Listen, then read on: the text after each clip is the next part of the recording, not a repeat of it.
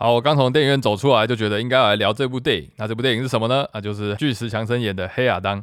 那为什么特别会想聊这部电影？是因为巨石强森说，《黑亚当》是全新 DCU 的开始。那 DCU 就是 DC 电影扩展宇宙的意思嘛？那为什么巨石强森他要说这是一个全新的开始？那《黑亚当》这部电影作为一个新的开始的点火者，他有做到他应有的高度吗？我觉得这就是我今天想要来聊的事情。那这个主题毕竟还是要带到，就是为什么巨石强森要特别说这是新的开始？那之前究竟发生了什么事情？那我快速过一下这样子。那事情的开始，将来也就是 DCU 的启动嘛，那就是从蝙蝠侠大战超人这部电影开始说起。蝙蝠侠大战超人这部电影基本上是扎克·斯奈德所执导的。那这一部电影也不是他第一个 DC 的电影，他其实他的第一部 DC 电影是超人钢铁英雄。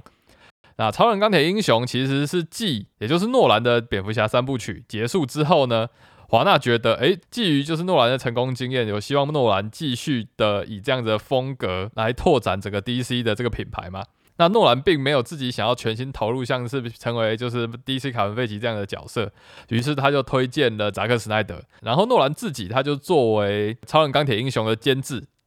那虽然《超人钢铁英雄》当以当时的票房没有到非常非常的成功，但还是足以让扎克·史奈德就是进一步的拍了就是《蝙蝠侠大战超人》。那《蝙蝠侠大战超人》的两大缺点基本上影响了整个后来 DCU 的发展。第一个缺点呢，就是扎克·史奈德他基本上就是一个超级 DC 的漫画粉，所以他基本上塞了超级无敌多的漫画内梗跟元素到整部电影中。像其实蝙蝠侠大战超人之中的蝙蝠侠，它其实是致敬 DC 非常有名的一部作品，叫做《黑暗骑士归来》。那原本《黑暗骑士归来》它其实是描述就是已经非常老了的布鲁斯韦恩，也就是蝙蝠侠，他以非常极限的状况在对抗整个失控的社会、政府，还有已经成为政府走狗的超人。当时已经超级老的他，就是必须穿着那一套铠甲，他才有办法跟超人一搏。所以扎克·史奈德当时也是在以这样的情境在导入蝙蝠侠。所以在蝙蝠侠大战超人，就也就是 DCEU 的蝙蝠侠第一次出场登上台面的时候，你会看到他其实班艾弗雷克他的头发是甚至是有点刻意，有点搞得有点灰白。所以其实扎克·斯奈德他其实是也是想要论述一个已经衰弱、有点失控、又老又累的一个蝙蝠侠，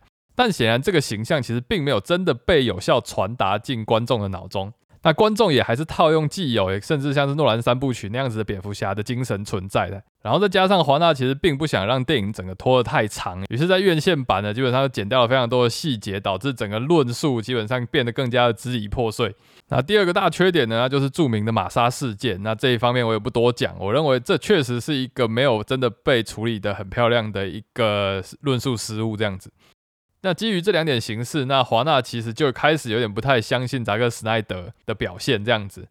所以接下来的正义联盟，华纳就指派了两名，也就是 DC 的高层进去，试图改善，或者是说更倾向 Marvel 的成功经验，让整个电影变得稍微更有趣一点。那雪上加霜的是，那时候邦艾弗列克其实状况没有很好，他那时候酗酒、家庭问题，导致他其实在表现上面很明显的跟就是蝙蝠侠大战超人那个时候其实有一点落差。如果大家仔细看就可以知道，到后期，尤其是到正义联盟加拍重拍的时候，他整个人的表现其实是相对蛮差的。那最惨的呢，就是在正义联盟基本上已经接近杀青的最后阶段。就扎克·斯奈德他们家发生了悲剧，就是他女儿就是轻生自杀，所以扎克·斯奈德他只负责到拍摄完，他没有实际参与到后续的后置还有剪辑部分，他就退出了电影的制作。那当时华纳呢，因为他们有他们的奖金制度，他们必须一年要推出多少部电影，然后卖多少票房，他们这些营运者才有办法拿到相应的年度奖金，所以他们没有办法等扎克·斯奈德回来，然后马上就找了 Marvel 第一阶段成功收尾人，也就是乔斯·温登。复仇者联盟第一集的导演来接管剪辑重置整个正义联盟。啊，基本上当时也就是召回了所有演员，然后重拍了许多的部分啊，包含著名的，也就是当时正在拍《不可能的任务》的亨利卡维尔，他因为合约问题，他不能刮胡子，导致重拍部分的超人嘴巴都超级无敌怪异。那还有最后超人跟闪电侠赛跑，然后闪电侠推卡车，超人搬房子那些比较诙谐的部分，其实都是之后温登重新改拍剪辑的啊。还有著名的就是闪电侠跌倒把神力女超人扑倒。啊，一些尴尬的情景，基本上这个重拍的过程呢，也让原本的正义联盟所有的演员都很不舒服，因为他加拍的东西都比较相对比较肤浅，跟原本他们所期望的色调不一样。所以电影出来之后呢，就导致了很大的一波声浪。很多参与这部电影制作的人，并没有觉得自己的付出。得到了回馈，像是正义联盟作为魔王的荒原狼本人，他都直接跳出来说，院线的正义联盟并不是我们当初努力想要呈现的东西。那还有其他的，像是那些亚马逊女战士，或者是有参与就是水星侠亚特兰蒂斯部分的一些演员，他们放出了一些他们当时努力拍出来的一些桥段照片。他们说，我们的努力完全没有被放进这部电影里面。那所以这个声浪基本上就越来越高。那最后甚至就是扎克斯奈德也说，其实我没有看过院线的电影，但照你们的叙述来说，其实这部电影似乎跟我拍的东西完全不一样。所以最后也就衍生出了 Release the Snyder Cut 这个活动。所以历时四年，他最后顺利的在 HBO Max 的帮助之下，又花了七千万，真的重新实现了他当时想要达成的愿景。又或者是说，因祸得福，他才真正的完成了他原本其实也完成不了的电影。像是身穿黑色衣服的超人，原本就是一个没有被华纳采用的一个设定。扎克·史奈德反而借用这一次机会，让这个梦想成真的这样子。当然，他最后他还召回了，就是像班艾弗雷克或者是自杀突击队里面的小丑。拍了一段，就是有点像是替他的版本的世界观画下了一个独特的结局这样子。那事实上呢，就是从二零一七年，也就是温登版的正义联盟推出之后，那其实 DCEU 也就是扩展宇宙 crossover 的这个世界观就陷入了一个僵局。在这段时间里面呢，发生了非常多的事情，华纳被 ATMT 买走。分裂出了 HBO Max，导致其实华纳影业并不希望扎克·史奈德正义联盟推出，但 ATMT 力推的 HBO Max 超级想要利用扎克·史奈德的粉丝力量来冲 HBO Max 的订阅数，然后才没过多久，华纳马上就被 ATMT 转卖给了 Discovery。Discovery 的执行长扎斯拉夫 k i d 然觉得华纳有 DC 这个品牌这么多巨头型的 IP 不用，都在拍一些小东西，甚至把已经拍完甚至后置完的蝙蝠少女直接砍掉。那除了蝙蝠少女之外，在 Discovery 接管华纳的这个过渡期中呢，其实还有四部 DC 电影已经快要拍完了，其中包含 Shazam 的第二集、水行侠的第二集，还有 The Flash 的电影，还有也就是今天真正想要聊的黑亚当。那基本上 DCEU 也就是这个共同宇宙这件事情，在这几部电影里面其实都处于一个非常尴尬的一个状态。但 Discovery 的扎斯拉夫他就是打算要重启 DCEU。所以，尽管这几部电影在他接管华纳的时候都已经接近杀青了，但他这段时间他还是决定就是注资加拍一些细节，来让这个 DCEU 可以重新再成立起来，达成他的十年计划愿景。他也直接明说了，他就是要复制 Marvel 的成功经验。好，就是在这个背景势力极度混乱的状况之下，DCEU 苟延残喘的走到了今天。呼，终于可以来讲黑亚当了。我开头就得说，我觉得黑亚当就是在重蹈当年正义联盟，还有就是蝙蝠侠大战超人的覆辙。从好的点来说，就是角色的塑造真的是非常的成功有魅力。DC 相较 Marvel 的一大魅力，其实是在于它的世界观其实比 Marvel 更架空一点，几乎所有的城市都是虚构的。那这样的架空性也往往都可以让就是这些角色有可以更有魔幻色彩一点。那我觉得这次黑亚当其实在主要角色里面都有抓到那样子的魅力所在。那无论是黑亚当本人，还是鹰侠，或者是旋风，还有命运博士，基本上这几个角色都塑造的极度有魅力。像黑亚当用他强大的力量杀人这件事情，又或者是命运博士以为跟奇异博士很像，但其实攻击或者是施法内容其实截然不同的一种感觉。还有鹰侠的装备，还有他的飞行都有呈现出一种截然不同的魅力。旋风他在使用能力的特效真的是做的非常的美，非常的棒，你就会觉得说，哦，对，这个超越现实的美感就是 Marvel 没有办法给予的东西，也就是我着迷 DC 的理由。好了，就是这样子，优点讲完了，可以开始讲缺点了。承袭扎克·史奈德的失败，那个传达论述的细腻度还是做的太过粗糙。为了把正义协会四个角色一次塞进来，节奏还是切的太破碎，太多为了带进设定的不自然对话，搞得还是常常会让人出戏。这完全就是重蹈就是蝙蝠侠大战超人，还有正义联盟塞一堆英雄进来，然后又想要快速把角色建构起来所造成的问题是一模一样的事情。然后巨石强森不是漫画迷，你就会觉得他应该不会跟扎克·史奈德一样塞一大堆设定进来，让人消化不良。但结果还是消化不良，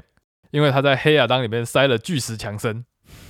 我真的觉得这个重新打造的黑亚当其实是可以有非常有魅力的。但那个熟悉的巨石强森，他就是偶尔就是会突然间跑出来，让你觉得很出戏。而且这部电影完全逃避去探讨跟论述，就是黑白，也就是杀人跟不杀这件事情，导致这个黑色真的是深度不够。然后最后又硬是要达到一个光明的和解之类的东西，这种角色不断被剧情需要拖着走的感觉，真的是啊。最让人生气的就是，其实它真的值得一看。有很多桥段，你会觉得哇，这个东西行啊，绝对可以成为名作。然后就在那个感动之余，又会突然间有一个不和谐的杂音跑进来，然后让你就出戏。真的好可惜那些精彩的画面跟桥段。虽然都抱怨到这样子，但不得不说，我今天会去看，还是因为这部对我来说是一部不得不看的电影。因为我真的蛮瞧得起巨石强森他在处理很多事情的一个态度。那这个指的当然就是这部电影最后的彩蛋，巨石强森的前妻，也就是他现在的经纪人，其实也就是亨利卡维尔超人的同一个经纪人。对我来说，DCEU 毁掉唯一可惜的一个人，真的是亨利卡维尔哦。当然还有另外一个人，就是正义联盟里面的钢骨，因为他真的演的超好。有兴趣，我还是推荐大家可以花四个小时去看扎克斯奈德正义联盟，就单看钢骨，还有那个跟院线截然不同的结局就好了。好，回到亨利卡维尔。我之前在 YouTube 上面看过一个访谈，就是在讲亨利卡维尔他如何希望他的超人这个角色走过了这段黑暗的历程，他终于可以前进，迈向到那个大家熟悉光明的超人了。那个影片里面的他真的是非常有热情的在讲述这件事情。那这个影片我不确定是不是被华纳检举下掉了还是怎么样，我之后再也没有找到过。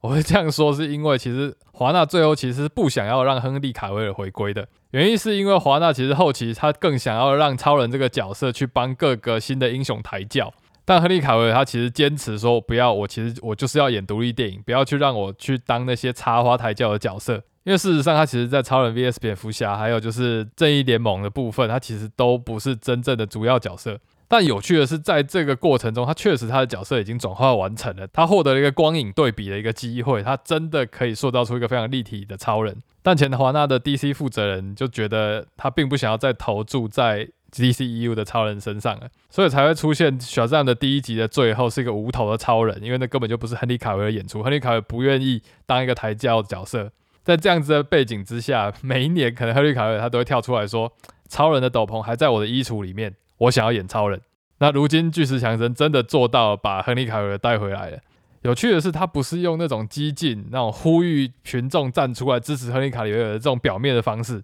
过程这样看起来，他真的做的很隐晦，但真的试图有在达到这件事情。然后直到最后全力一推，他成功了。在这几年的一些相关新闻还有访谈的内容，我都觉得哇，巨石强森他处理的真漂亮。就基于这个 respect，还有对《超人钢铁英雄》第二集的期待，我就觉得不行，这一部电影真的还是必须进场支持。